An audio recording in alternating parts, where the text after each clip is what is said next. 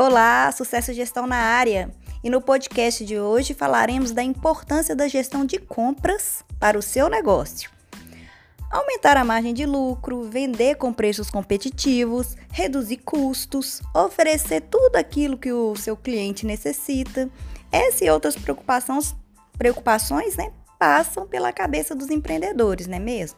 Mas sabia que com uma gestão eficiente das suas compras, que você precisa realizar no dia a dia, né, para o funcionamento do seu negócio, você consegue melhorar muito tudo isso? Você pode estar perguntando, né? Mas como assim? Muita gente vê o setor de compras como uma parte operacional do negócio, né? Vou comprar para abastecer estoque e vender. Mas não é bem assim, não. Pois bem, gestão de compras é algo muito estratégico e primordial para todo negócio.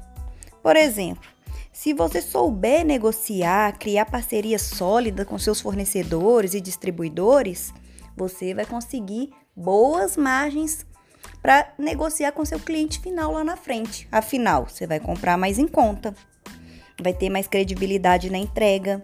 Esses são alguns fatores, por exemplo. Se você souber mensurar quanto e quando será melhor abastecer seu estoque, você não vai ficar com dinheiro parado, sem giro com a mercadoria vencendo, dependendo do tipo de ramo que você tem, ou que saiu de moda, se for na área de, de vestuário, né? Se, por exemplo, você vai saber quando será melhor investir na compra daquele determinado equipamento ou de determinado projeto que você precisa desenvolver no seu negócio. Então, tudo isso passa-se pelo quê? Pela gestão assertiva das compras que o seu negócio no dia a dia necessita. E tudo isso vai repercutir em quê? Em economia, que é a parte principal. Economizar, reduzir custos, melhorar sua margem de lucro, evitar desabastecimento e, consequentemente, perda de vendas, pois seu cliente vai querer e você não vai ter.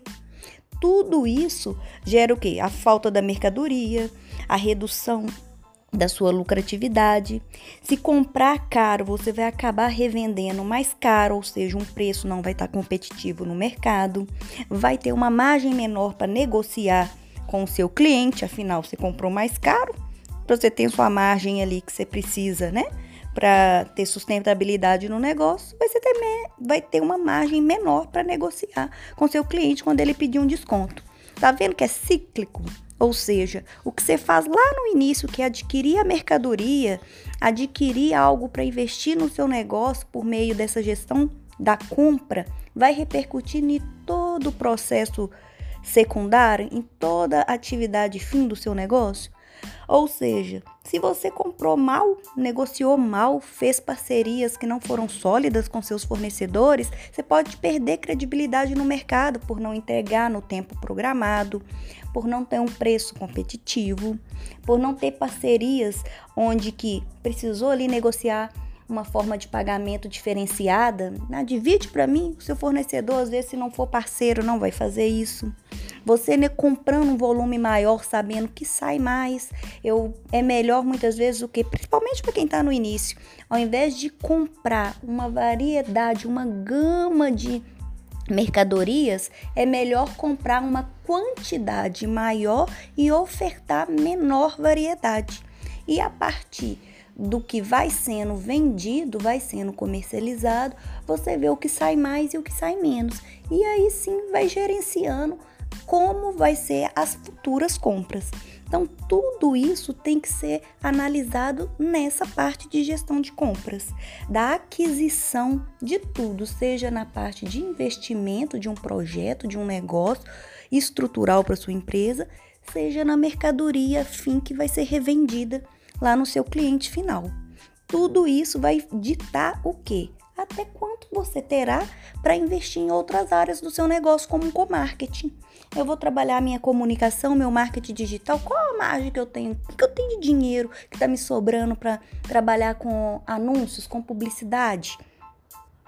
Por exemplo, que é uma parte importante do seu negócio. Quanto está me sobrando para uma gestão de pessoas? Ou seja, eu posso ali adquirir uma mão de obra para me ajudar numa área?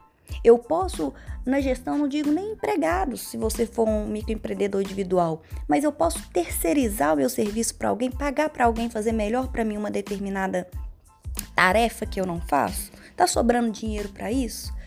Tudo isso que eu estou dizendo parte, lógico, de uma boa administração, de um plano de negócios que eu já falei outras vezes em outros podcasts e até lá nas minhas redes sociais, mas claro, no dia a dia é o que? Uma gestão estratégica de compras.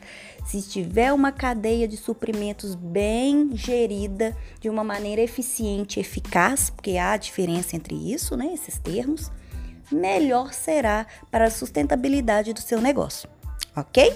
Aqui tá algumas dicas para pelo menos assim abrir a mente né, para essa área. Quem já está atuando dessa maneira, ótimo. Quem ainda atua de uma maneira bem racional e operacional, é bom mudar um pouco esse foco, né? Ver essa função como algo mais estratégico.